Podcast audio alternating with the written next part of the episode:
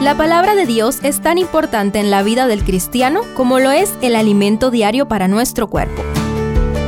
Estudia con nosotros el capítulo del día en Reavivados por su palabra.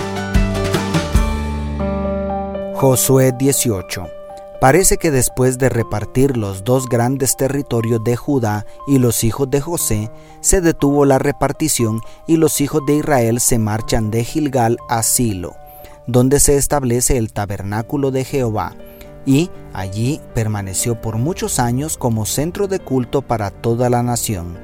Pero, advierte el verso 2, quedaban de los hijos de Israel siete tribus a las cuales aún no se les había repartido su posesión en este punto de la historia, el texto bíblico nos llama a reflexionar en algunos detalles. Primero, la pereza. Una traducción literal del verso 3 podría ser, y Josué dijo a los hijos de Israel, ¿Hasta cuándo vosotros seréis negligentes para venir a poseer la tierra que dio a vosotros Yahvé, Dios de vuestros padres? Oh, qué amarga sorpresa nos da el hebreo qué contraste con los aguerridos hijos de Judá y con los ambiciosos hijos de José. Todo indica que fue la pereza y la falta de coraje lo que había impedido a las siete tribus recibir herencia hasta este momento. A lo largo de mi vida en el ministerio he encontrado a muchas personas que viven lamentándose porque la vida ha sido injusta con ellos, porque no tuvieron suerte, pero al examinar cuidadosamente y de manera más objetiva las circunstancias, el problema no es mala suerte. El problema no está en las personas que les rodean. El verdadero problema está en la falta de coraje, una negligencia asesina que les impide arrebatar las promesas de Dios para ellos. Por favor, no sigas cobardemente disculpando tus fracasos, culpando a las circunstancias o a otros. Hazte responsable de ti mismo o de ti misma y pelea por tu territorio. Hay lugar suficiente para ti en la cima del éxito si estás dispuesto a pagar el precio. Segundo, la búsqueda de siete partes.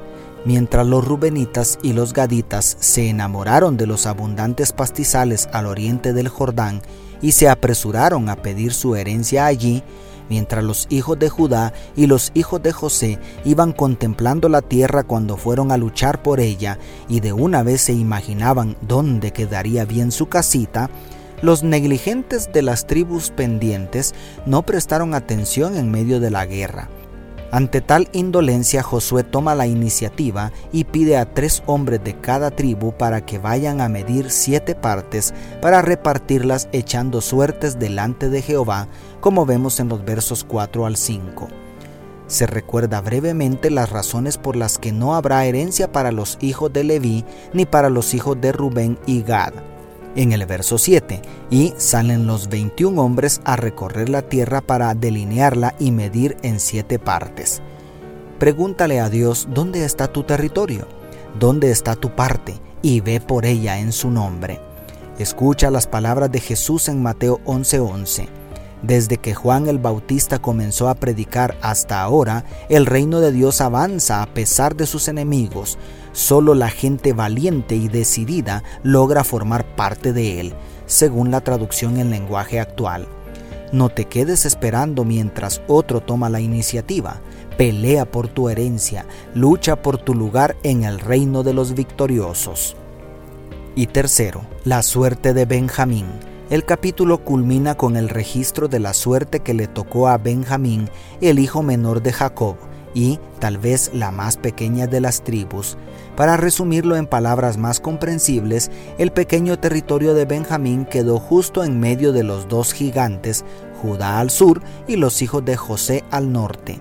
No obstante, de esta pequeña tribu surge el primer rey de Israel, Saúl, quien dirigió las primeras batallas exitosas contra los filisteos. Y, varios siglos más tarde, aparece en escena otro Saúl, de la misma tribu, mejor conocido como Saulo de Tarso un perseguidor de cristianos, quien a pesar de su baja estatura se convirtió en un verdadero guerrero de la fe que llevaría el Evangelio hasta los confines del vasto imperio romano y lo seguimos recordando como el apóstol de los gentiles. Esto nos recuerda que el tamaño no es lo más importante. Si hoy te sientes muy pequeño o muy pequeña, recuerda que tu Dios es muy grande y en Cristo puedes dejar huella por su gracia. Dios te bendiga, tu pastor y amigo Selvin Sosa.